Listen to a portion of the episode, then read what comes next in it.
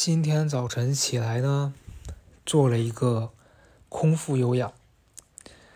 因为我胖。嗯，其实我觉得现在这个胖上下三四斤，这个空间来回摆动应该就不算什么。但我最近天冷了之后，因为吃的稍微没有那么控制，是胖了一些。昨天去上一个那个健身课。合照的时候，我就发现我脸好大，所以今天早晨起来，虽然说最近还没有来暖气，但我还是在家做了一个这个空腹有氧。做完空腹有氧之后，洗澡、吃饭、收拾屋子。所以今天的主题就是跟大家聊一聊最近的这个断舍离的生活。为什么收拾屋子？原因就是要断舍离。我大概是从上周开始进行的这个断舍离的活动。我第一件事是先去收拾了这个衣帽间，因为呃那天还发了一个微博，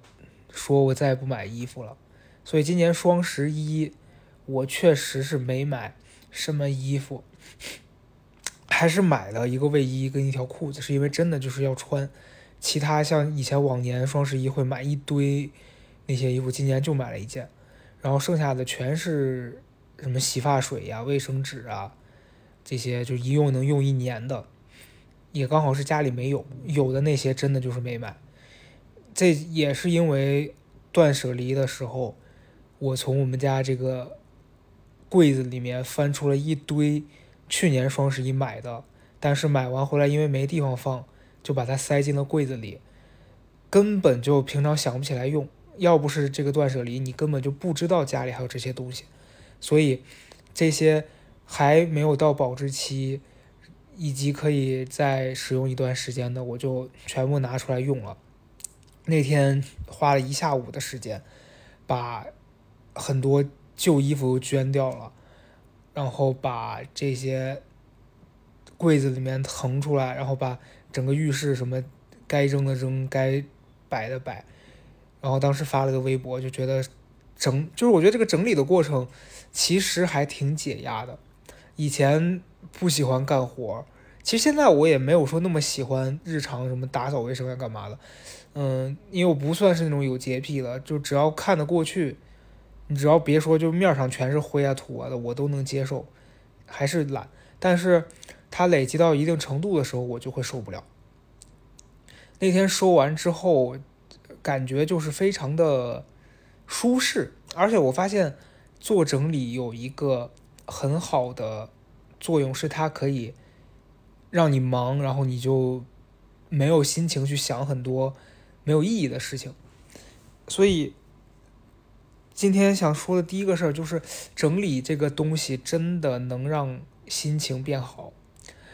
以及就是你把一些没用的东西扔掉，还有在这个过程当中，你会发现自己以前的囤积的这个囤积的习惯真的不好。甚至那天发了微博，有朋友说你是不是有囤积癖？应该也不算囤积癖吧，但是就以前老是乱买，现在真的好一些。嗯，再一个就是通过做整理的这个动作，你会发现一些问题。就比如说，我会发现我以前买的这些东西，好多都是凭兴趣跟喜好，就那一下你觉得啊，这个东西我很需要。但是你今年在看到你去年买的这些东西的时候，会突然觉得，今年我不会像过去那样子处理东西，以及不会那样消费了，因为这个东西你发现自己买了之后就用不到了，所以其实不光是浪费。一，而且它很占你的家里的空间，所以我今天早上整理完这些东西之后，我是把今天早上是整理是厨房，我把我过期的以前买的那些吃的，这都搬家时候带过来的，然后觉得说这些都用得到，但其实都放过期了，把这些全扔了，然后包括家里角落里面有一些以前一直堆在那儿的，你也不知道那是什么东西，但是还能用，我就问了朋友。晚上我们约了吃饭，我就说吃饭前他可以开车过来把他用得到的东西都拉走。所以我觉得断舍离这件事儿，它一个是能够让你自己的居住环境比较舒适，另外一个就真的是，我觉得也是一种心态上的治愈。就以前老会觉得说这个东西留着万一有用呢，但其实你在这个过程中你会不断的有新的东西，这个旧的它就不会万一有用，它就万一定是没有用的。所以我现在觉得，除了吃的喝的。就是有一些必需品，你比如说家里的这些柴米油盐的东西，有一些你自己一时兴起买的，然后包括衣服也是，你觉得这以后一定穿到的，但是其实最后都用不到，就尽早给它给出去，不然你留在家里也只会占地方，然后家里东西越来越多，甚至到没地儿下脚的程度，我就觉得真的挺影响心情的。我上周去朋友家，那个朋友就是他才是真正的囤积癖。怎么讲？就是他家房子其实不小，他房子大概得有一百二十平吧，有一个小的房间。那房间以前应该是完全可以住人的，里面摆了一个沙发。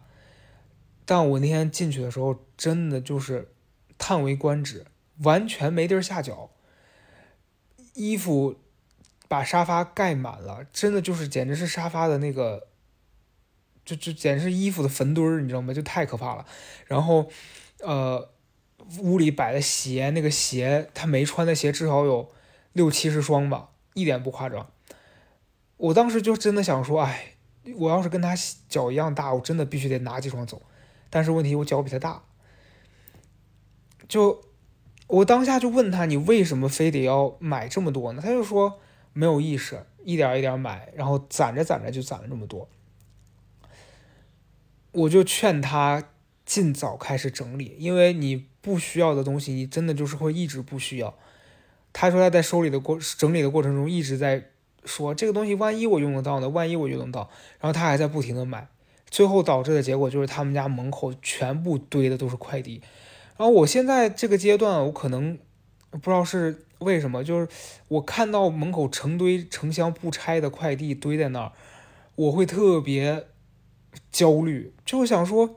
这些东西要产生多少垃圾，以及你买了这个东西，如果你又不用，你把它放在那儿，那你买它干嘛？是不是年纪大了呀？就反正我就会开始有这种焦虑，哪怕是别人的，我我都看了都会有点不爽。我甚至那天还想跟他讲，我说要不然我找一天来帮你收拾。好在他后来也自己开始收拾了。但我觉得这个过程，就你跟朋友之间，或者是甚至你家里有一个这样子的亲戚。你会有一个照镜子的感觉，所以你看到他，你会意识到哦，我不想像他一样，或者是我一定要杜绝这样子类似的情况发生，你就会改改正。反正从他家那天出来之后，我这两天回来，我就把家里弄得还挺清爽的，就是我觉得起码心情很很舒适吧。嗯，这是第一点，就是我觉得从物理上让自己没有那么多的负担。然后第二点是，刚提到这个朋友讲这个照镜子的这个事儿，我觉得这也是一个很妙的故事。我这个朋友跟他的呃家人，反正有一个亲戚是很多年没有联系了，然后也是去年才辗转俩人重新建立了联系。然后今年他们俩有一次一起去长途旅行，我觉得还挺大胆的，就你说十几年、二十年的。没有共同的生活过，然后刚刚一恢复联系，俩人就一块出去旅游。我觉得从生活习惯上到各个方面都是一个挺大的冒险的。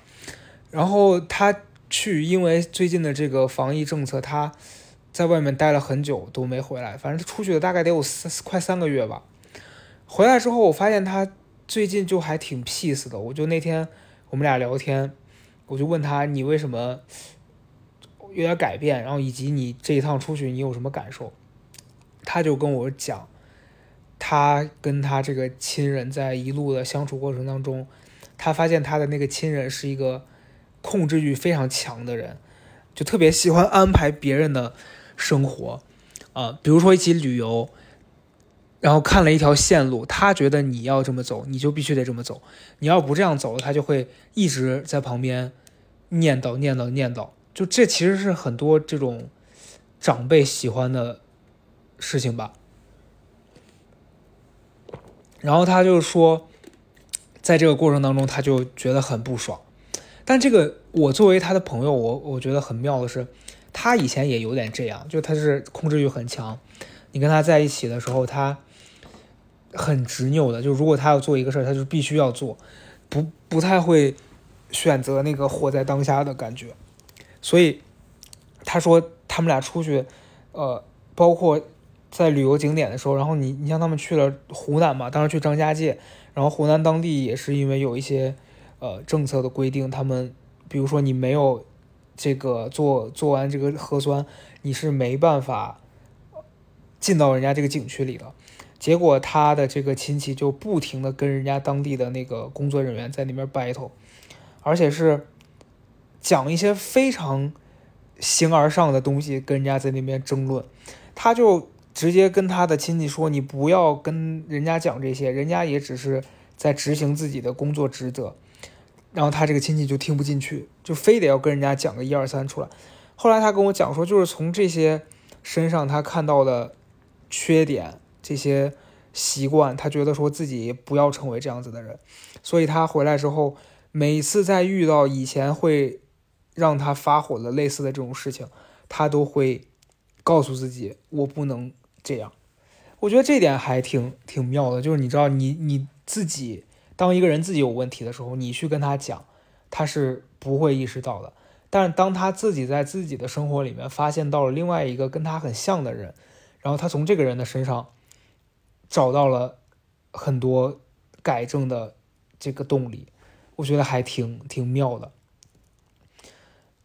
嗯，然后就是我觉得这点也让我想到就是。你知道他其实，我觉得这不也就是自己改正自己身上的一些坏的习惯，也是某某种形式的断舍离吧。就其实我觉得这两年发生很多事情，我记得去年的时候上海，哎，不是去年年初的时候上海的这个很多人会拿这个调侃说啊，你看很多人提倡什么极简生活、断舍离，包括脱口秀里面的段子说，我遵从这个断舍离之后，然后啊隔离了、封控了。就那是特殊情况了，但我是觉得，嗯，大家不要因为恐慌一些什么事儿，就非得把一所有的就是没没发生的坏的情况都想到去提前做这个防御，那会很累吧？我觉得就做好一些基本的，就家里反正你像预防刚才讲的这种状况，我们家就还是在一个架子上囤了很多这种放不坏的食物，就万一有事情了，有有东西可以抵抗风险，但没必要说。每天买很多东西存着，因为最近确实又感觉，哎，反正是挺压抑的。我昨天带狗去打狂呃那个狂犬疫苗，回来的时候本来想录一期，然后讲一讲，就觉得自己不知道该说什么。昨天打疫苗的时候也是，在这个之前发生了一些小事儿，是。上一周，他们就这宠物医院就打电话提醒我说，要来给狗打疫苗了。其实它是一个很正常的提醒，你无论从人家这个关怀上面讲，还是人家从商业角度说提升自己业务，但人家给你打这个电话一定不是说有恶意的。但当天他做了一件事儿，当时就激怒我，是我跟他讲，因为我要给狗洗澡，就打完这个疫苗一周是不能洗澡的。所以我的计划是说，我挑选一天洗完澡的之后的时间带他去，这样我就可以控制好后面的时间。结果对方给我发了一个消息说，建议你还是明天来。就当下我不知道为什么就会有一种特别不开心的感觉，我就觉得你凭什么替我决定我的事情？然后我当下给他回复的态度就不是很好。可事后人家就告诉我说，嗯，我跟你这个建议也是因为怕你，就现在天太冷，你给他洗完，他如果着凉了什么的。然后我就觉得，为什么当下自己会那么大的反应啊？我觉得跟现在的这个整个环境什么的也是有挺大关系的。嗯，就这一段时间看到很多新闻也好，还有网上很多人发的自己的经历啊啥的。你会发现大家精神压力都挺大的，然后我我最近又处于一个不太敢刷朋友圈的状态，当然不会像以前说是要把它关了什么的，但是就尽量不看吧。有时候起来不想看什么的，就刷刷抖音，然后就开始看书，因为我发现你那些东西看多了，然后你又没有能力去改变它的时候，这个负面情绪是很难消化的，所以我只能。以我现在的能力，我只能做到转移，我也干不了别的。然后你说你去骂或干嘛的，真的有点乏了。你就觉得你能改变什么呢？所以上周录的那期播客结束了，有几个网友给我微博私信，甚至说想找我出来坐一坐聊聊天，我很感谢。但是目前可能我真的没做好这种准备。对，所以，我我觉得，我我还是遵从我自己的内心吧。我觉得我没有这个能力去跟完全不认识的人坐下来聊天。就是，当然，中间甚至有一个朋友用了沉浮实验的话话术来说说服我说：“不如不如你就沉浮一下吧。”但是我的内心非常抗拒这件事儿。我觉得我目前还是没有做好准备。也许以后有一个合适的机会，可以，但是暂时还是抱歉吧，嗯。然后前两天还有一件事情是，嗯，我不知道你们有没有类似的经历，就是有一个以前的同事。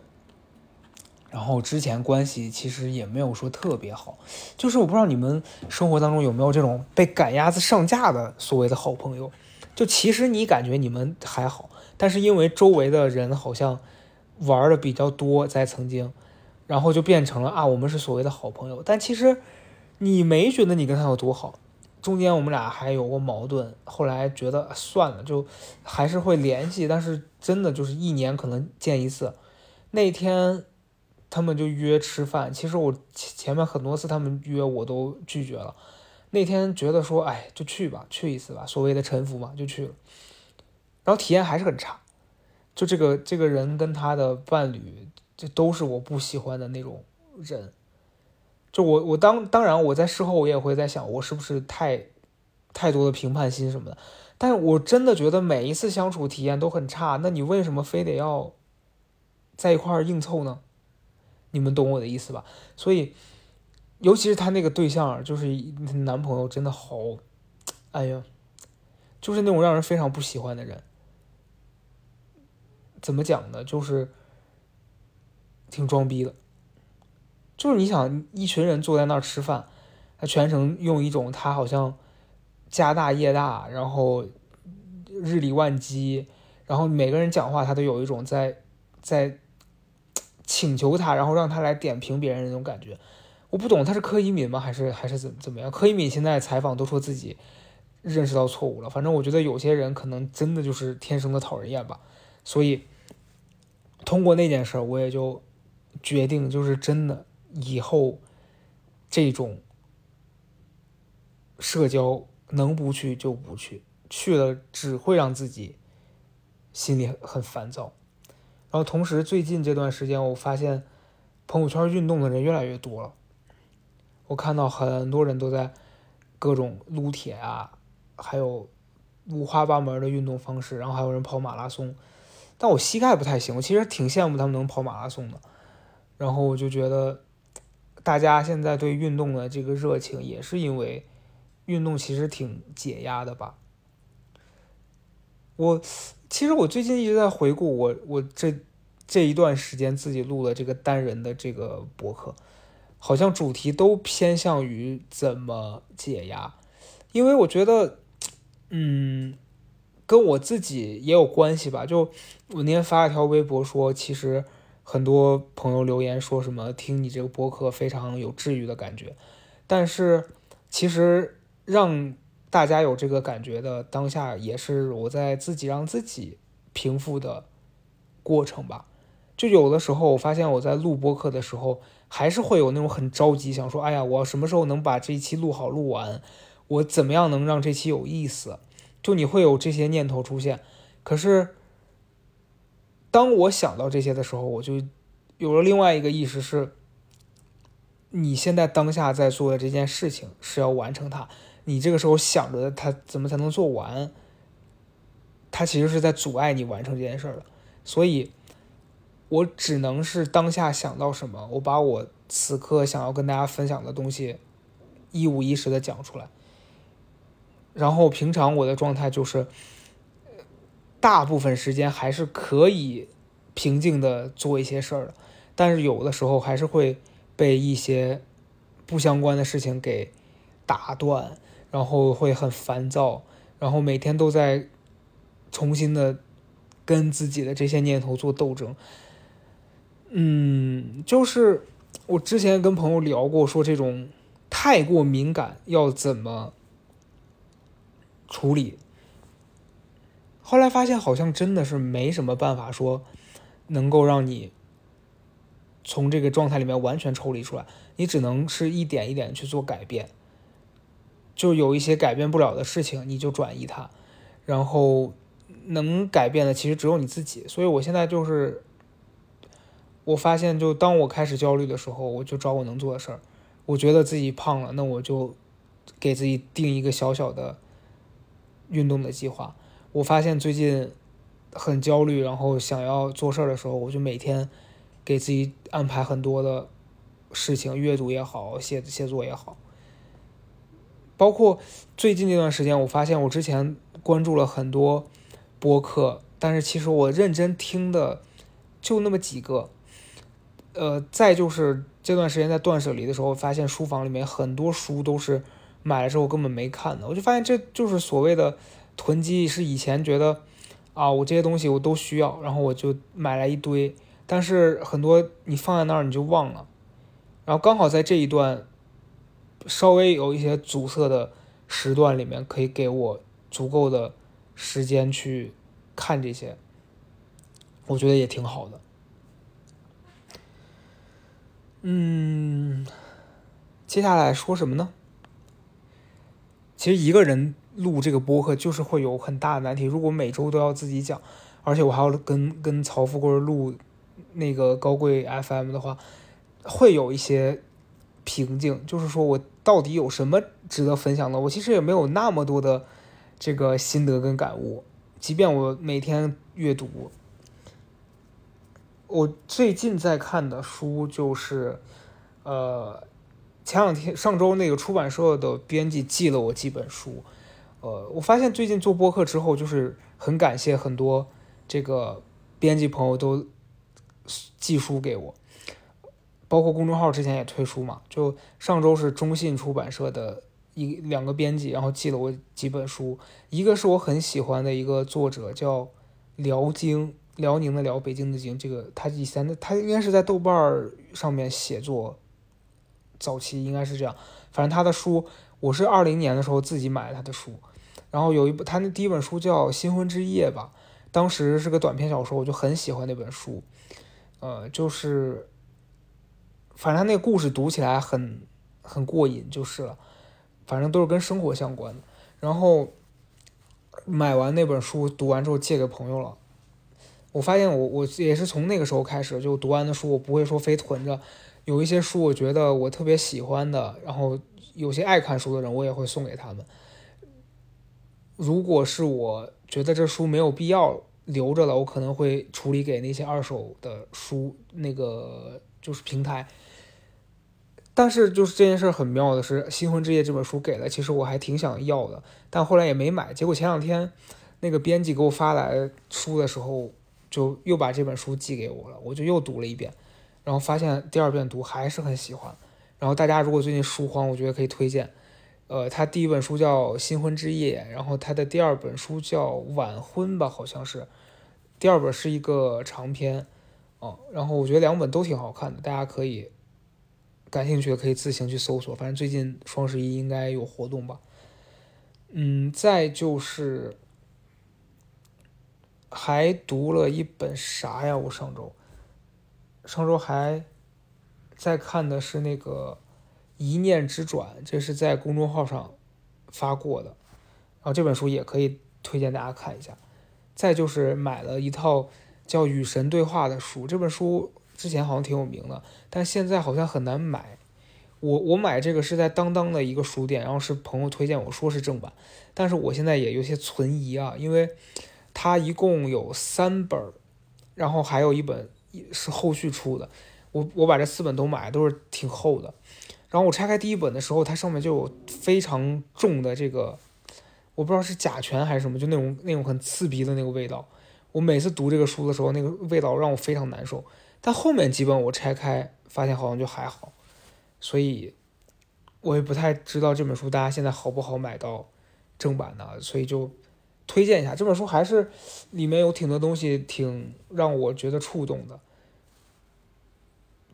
具体我因为现在还没看完，但我可以跟大家分享一个小点，就是反正当时看到里面的。一趴，他讲了那个神在跟这个作者，这个这个书很有意思啊。是这个作者说他有一天因为过得很不如意，他就自己在纸上写信，想写信问神说为什么我会过成这样，为什么人生会走到这一步。然后他就自己跟自己对话，然后但是他就用人跟神的方式，他觉得自己在写的当下是神在跟他对话，然后写了这本书，然后当中回答了很多问题，包括。人类之间为什么会有纷争？然后人会有那么多的呃厄运啊，包括战争什么这些，到底是为什么？然后中间会有很多分析对话。我读的时候就会觉得有一些确实是让你觉得哦，原来其实就是人本身还是对很多好的事情是很向往，但是现实当中有很多情况把事情扭曲成了那样。就我觉得大家。不断的在学习，在在文明，也是在向往那个东西。但是很多人很悲观，觉得说啊，你你，包括我之前去上那个灵修课，然后收到一一部分的评论是说啊，你你这个课就是短暂的，那真实的世界不是那样。其实这样子的人，就是这个书里面提到的，就是他之所以不相信好的东西存在的，是因为他其实很想要那个，但他一直要不到，所以他就